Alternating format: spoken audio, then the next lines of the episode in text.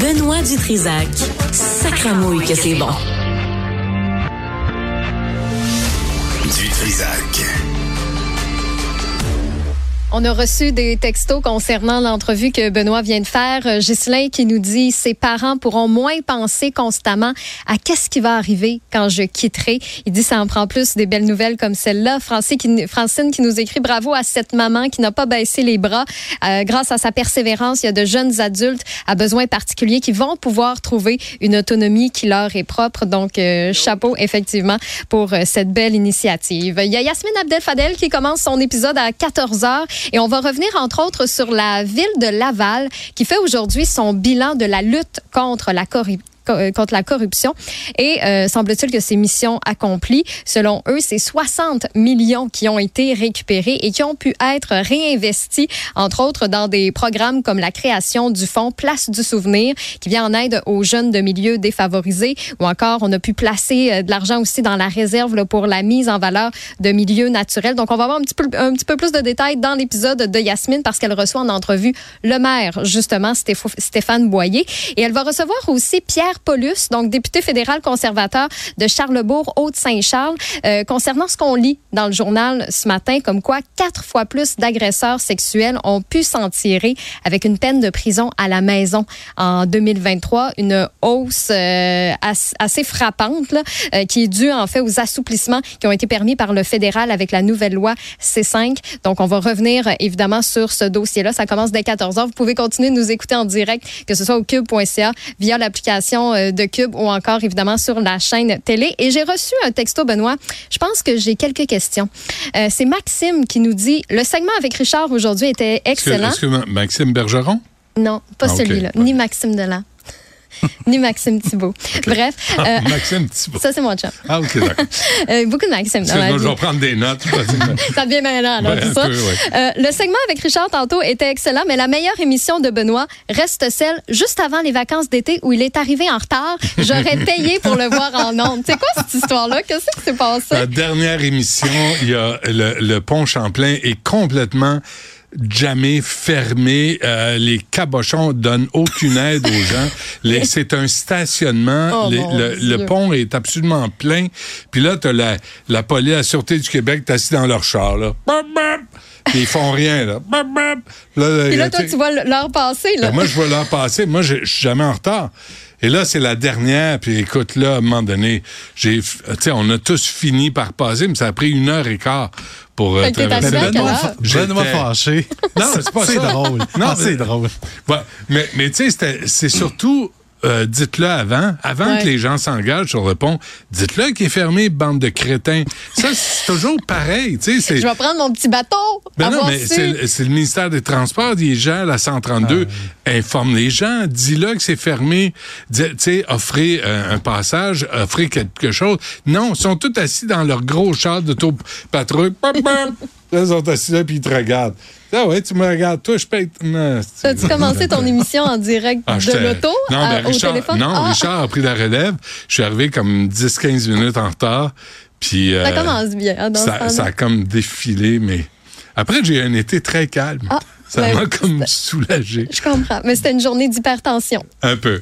Euh, Jean-Philippe, laisse faire l'intro, parce que euh, on va donner du temps à M. Dolan à la place, euh, plutôt qu'entendre. Pam. Ouais, c'est ça, ta musique de, de tueur. Euh, c'est pas des farces, ce qu'on voit là. Conflit entre trafiquants et elles à Québec. Là, Benoît, ça vient d'atteindre un autre niveau. Euh, c'est mes collègues du bureau d'enquête et de JE qui ont fait un, un portrait en fin de semaine de euh, Dave Pic Turmel. On l'appelle le Pic. Mais c'est un, un gars, c'est un dangereux. Le gars a 27 ans. Pour faire le- un, petit, un petit historique rapide de ce gars-là, il est né d'une bonne famille, issu d'une bonne famille, mais dès la maternelle, problème de comportement, l'enfance, une enfance difficile, un jeune homme violent, à l'adolescence aussi. Et là, il arrive à Ça l'âge... être le fun d'avoir dans sa classe. là. Non, pas tant. Ouais. Pas tant. Et le gars, Dave Pic-Turmel, est âgé de seulement 27 ans, mais lui, l'année passée, lui, il a décidé, euh, parce que Dave Turmel est à la tête d'un réseau de trafiquants indépendants à Québec. Puis, comment ça marche au Québec? C'est que le territoire est divisé en secteurs. Et si tu es un trafiquant indépendant qui veut vendre de la drogue, il faut que tu payes une taxe aux Hells Angels parce que le territoire appartient aux Hells. Puis Dave Surmel, lui, s'est dit, non, c'est terminé. Mais sont rares, ceux qui ont fait ça. Ben, en fait, je ne sais pas s'ils sont si rares que ça, mais habituellement, ils finissent six pieds sous terre. Euh, Souviens-toi, le restaurateur à Terrebonne qui voulait pas qu'on vende la dope dans son restaurant, ils l'ont battu à mort avec un bat de baseball. Voilà. Mais ça, c'est un exemple de ce dont est capable de faire un membre des Hells Angels. Ouais. Tout ça pour dire, Dave Turmel, lui, il est assez craqué, mais je pense que malgré tout, c'est quelqu'un d'assez brillant dans sa criminalité. Lui, il a dit, moi, je vais vous prendre de front.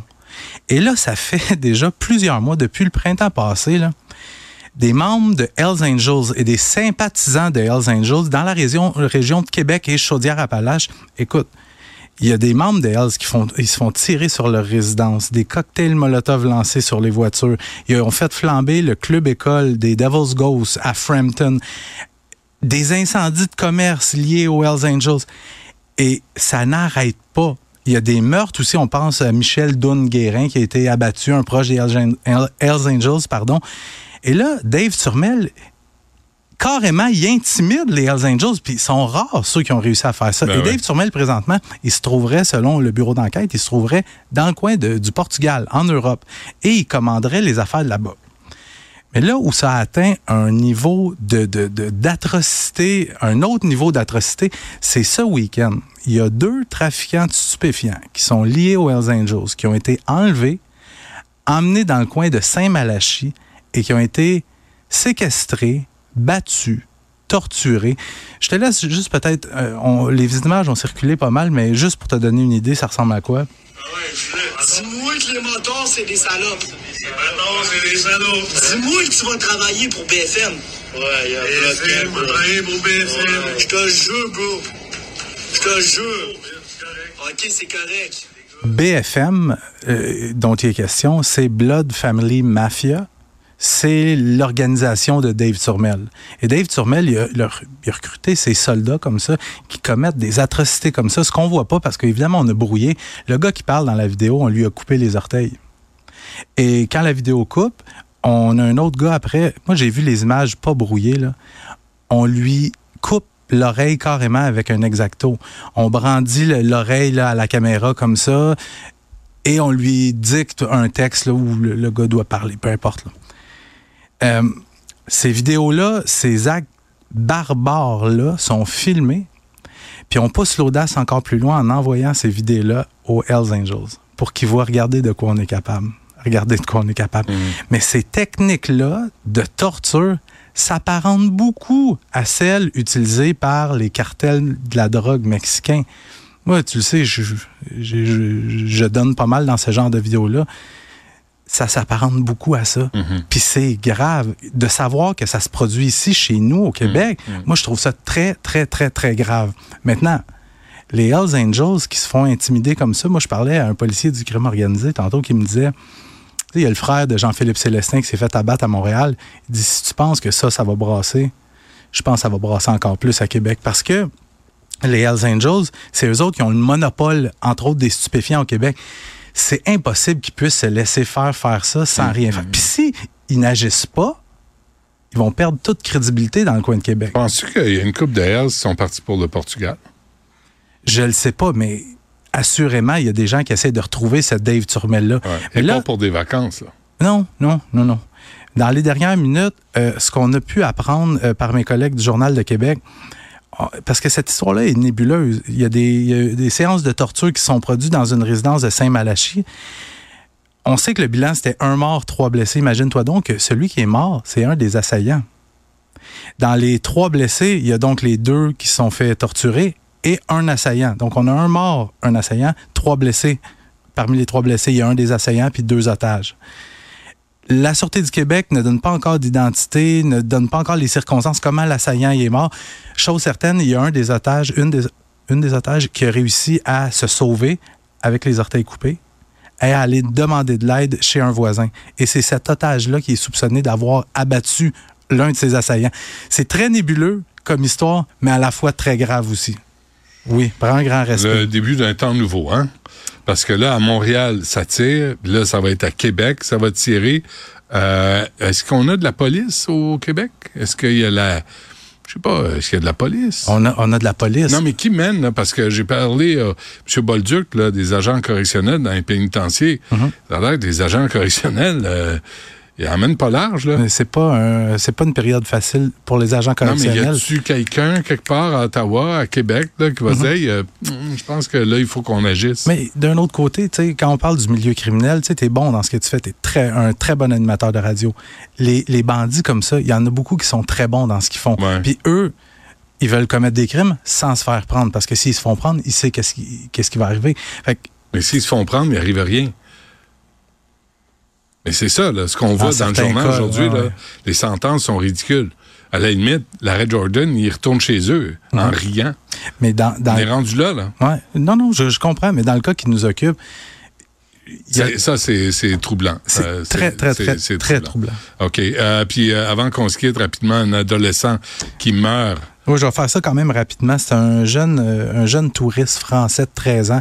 Écoute, il vient ici avec sa famille. Hier, autour de midi, il fait un tour de traîneau à chien dans le coin de la Nodière. Et pendant l'excursion, c'est pas clair ce qui s'est passé, mais le conducteur du traîneau à chien aurait perdu le contrôle. Le jeune est allé heurter un arbre. On l'a transporté à l'hôpital aïe, où le décès est constaté. Moi, j'ai une bonne pensée pour cette famille-là qui arrive ici Ben pour oui. visiter le Québec, faire des activités hivernales Mm, et qui doit retourner en France, six heures d'avion avec euh, un de leurs enfants qui manque. Mm. Euh, mais dans les dernières années, pas plus tard que, si je me trompe pas, en mars dernier, un touriste français qui s'était tué dans un accident de motoneige, encore dans la région de la Nodière. Mm. Il y a beaucoup de touristes français qui viennent au Québec pour faire des activités hivernales. Puis malheureusement, il y a beaucoup de touristes français dans les dernières années qui sont morts. On peut penser en 2020 au lac Saint-Jean, les Ben oui. cinq touristes français Ben oui. qui avaient perdu la vie. Dans un lac? Ouais, le- la, la glace avait cédé sous le poids des motoneiges. Il y avait eu cinq décès euh, des, des victimes. Ils étaient d'origine française On et est responsable de ça. là. Le tourisme là, devrait informer les touristes quels sont les dangers. Ben oui, les dangers, mais je, je pense que c'est des gens qui n'ont pas l'occasion de faire de la motoneige vraiment en Non, mais je France. comprends, Et mais prendre un, de plus. un petit cours ou Ben euh, oui, ouais. c'est ça. Bon, euh, parfait. Merci, euh, Maxime. À demain.